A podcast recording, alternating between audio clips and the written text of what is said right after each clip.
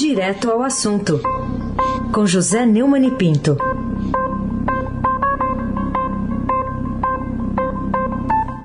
Oi, Neumani, bom dia. Bom dia. Raíssen Abac, Carolina Colim. Bom dia. Almirante Nelson e o seu transatlântico é pedalinho hoje? Como é que é? Transatlântico?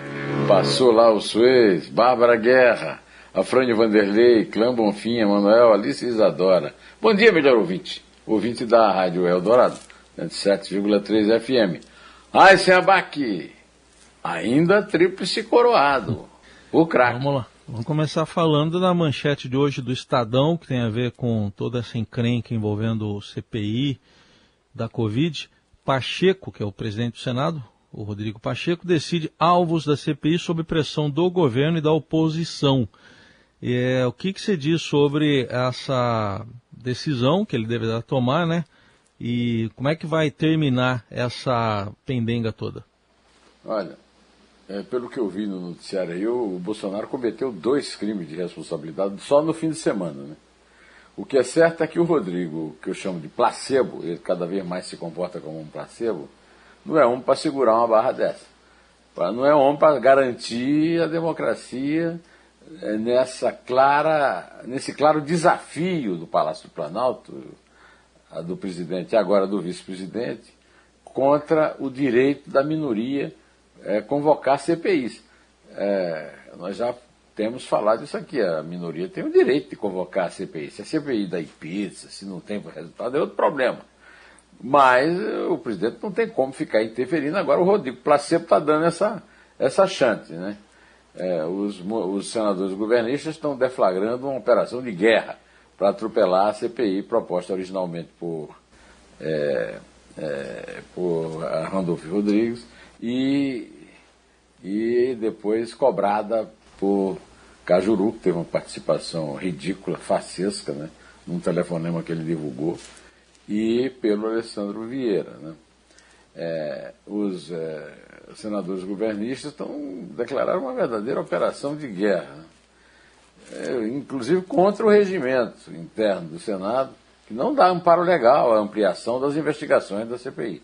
A CPI muito corretamente, investigará o, a péssima, a desastrada gestão, se é que pode chamar indigestão do governo Bolsonaro em relação à pandemia.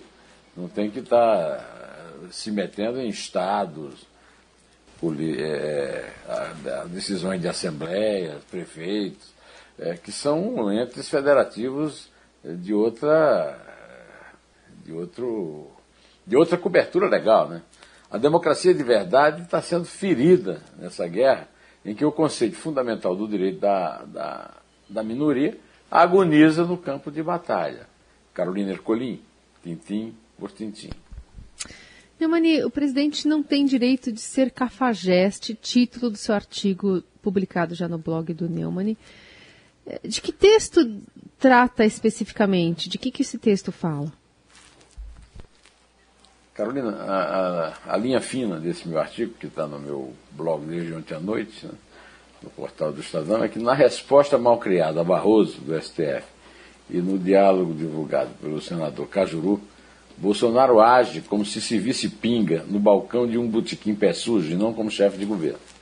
E no último parágrafo, que eu sempre costumo ler às terças-feiras, né, do artigo que eu publico na, na segunda, é que nessa conversa nada é respeitado. Nem a relação republicana que deve ser estabelecida entre o mandatário maior do poder que executa e o ocupante provisório do mandato popular para legislar, muito menos a absurda interferência dos dois na alçada do magistrado do órgão máximo de um poder autônomo. Ambos incorreriam numa república que merecesse o respeito da cidadania e que paga os vencimentos de ambos e de seus séquitos de servidores fiéis em quebra de decoro, que até os delinquentes do crime organizado respeitam em suas organizações. Que Bolsonaro e, e Cajuru deem um mínimo de atenção aos conceitos elementares da civilidade seria até ingênuo exigir. Um cidadão de bem, né, que não figure no gado bolsonarista, que permite tudo a seu pastor, nem nos seguidores do populismo rasteiro do senador, deveria esperar é que os pais da pátria, entre aspas, como ambos sustentados pelo suor vertido pelos cidadãos assolados pela pandemia, agissem. Para lembrar ainda que, em sua pretensa mineirice, o presidente do Senado teria a obrigação de cobrar o um mínimo de decoro de um governante e de um representante do povo que não se comportam à altura dos votos que tiveram e aos quais recorrem para impedir a interrupção de seus mandatos. Nenhum deles pode dar-se ao luxo de uma cafajestice impune. Eisenabach. Eisenabach, além de tudo, além do mais, é o craque, né? um craque. Bom, outra reportagem que chama atenção hoje no Estadão conta que o presidente Bolsonaro vai ter uma folga no texto para lá do orçamento para gastar mais no, no teto, né, para gastar mais em 2022. É o que destaca hoje o, o Estadão. Vai vir um ano bem útil isso, né, Neumann? Sim, senhor.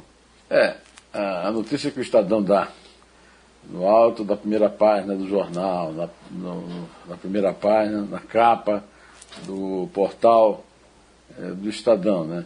É que o Jair Bolsonaro vai ter um espaço de 111 bilhões para ampliar as despesas em 2022, o último ano do seu atual mandato e também o ano das eleições né, presidenciais em que será escolhido o sucessor, sendo que ele próprio concorrerá e com chances de chegar ao segundo turno o, o Estadão usou cálculos do ex-secretário de Tesouro e atual economista-chefe do BTG, Mansueto Almeida.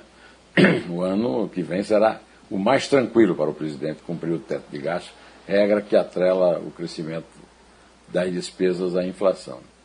Segundo o, o, a reportagem do Estadão com o Mansueto, que também está na, na, na, capa do Estadão, né, além da manchete, Antes da aceleração da inflação que corrige o teto, a expectativa era de que 2022 seria um ano de maior aperto nas contas públicas, mas agora vai ser de maior folga para ampliação das despesas desde que a norma entrou em vigor.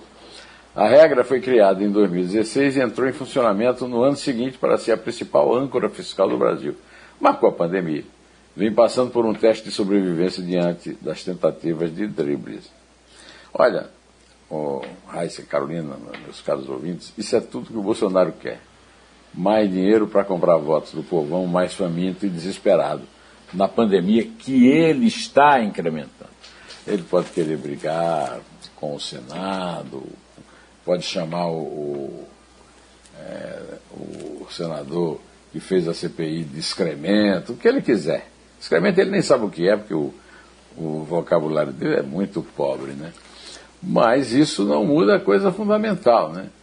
Ele é o grande responsável e continua sendo negacionista, terraplanista, é, anti-ciência, que prejudica muito a coordenação do combate à pandemia é, provocada pelo contágio do coronavírus pela Covid-19 no Brasil.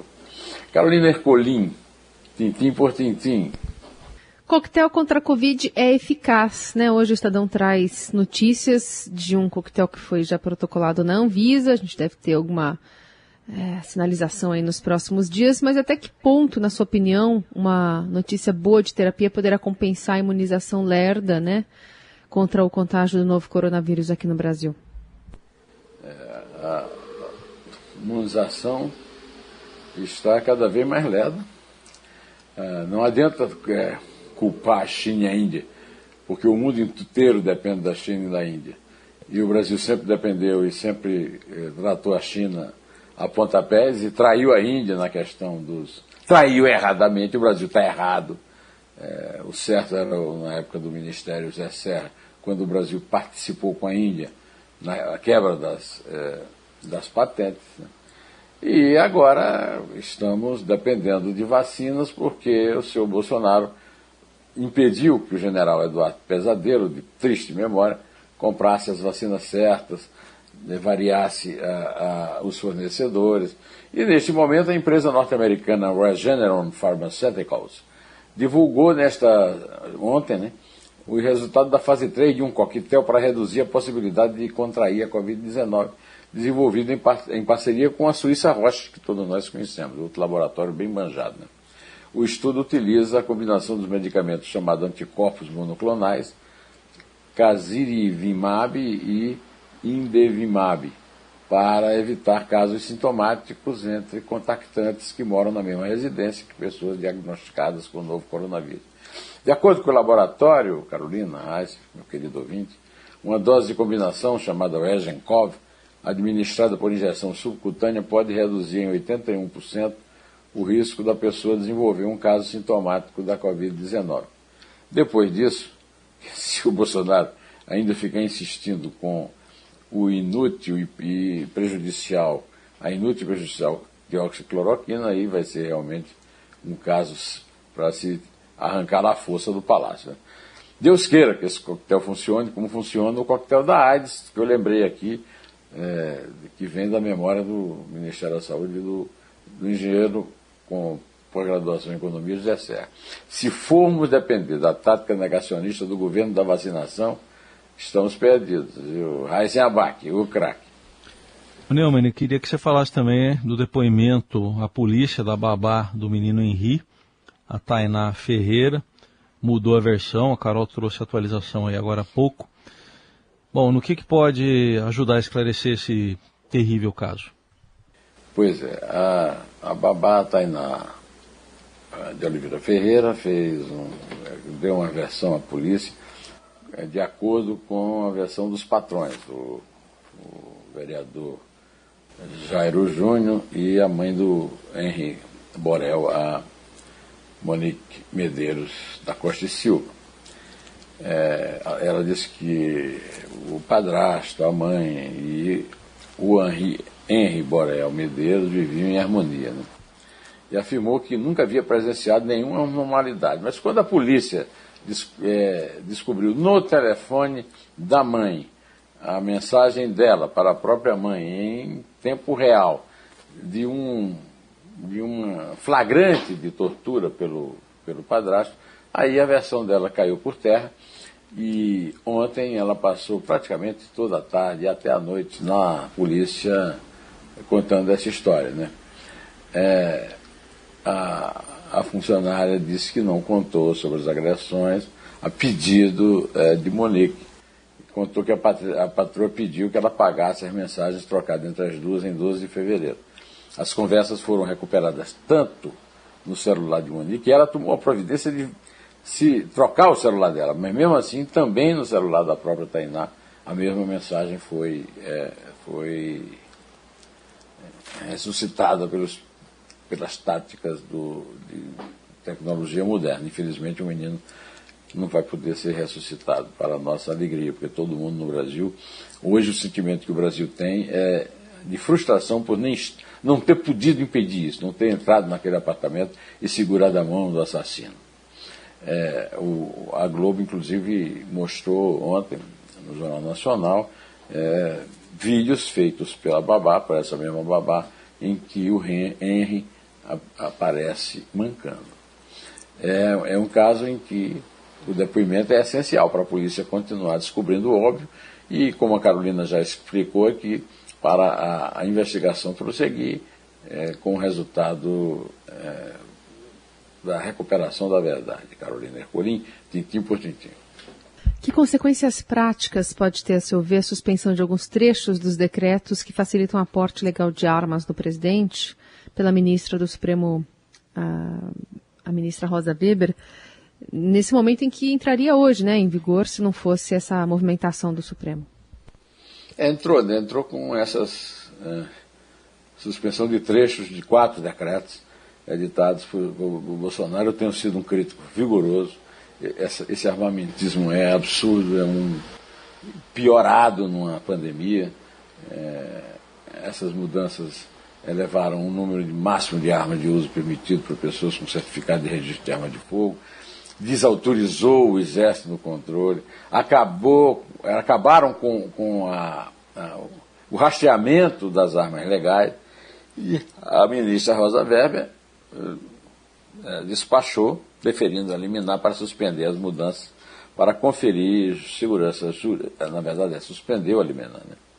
É, conferiu segurança, para conferir segurança jurídica em relações disciplinadas pelo Estatuto do Desarmamento e reguladas pelos decretos presidenciais questionados em face da relevância da matéria e das repercussões sociais decorrentes da implementação executiva de tais atos normativos. Né?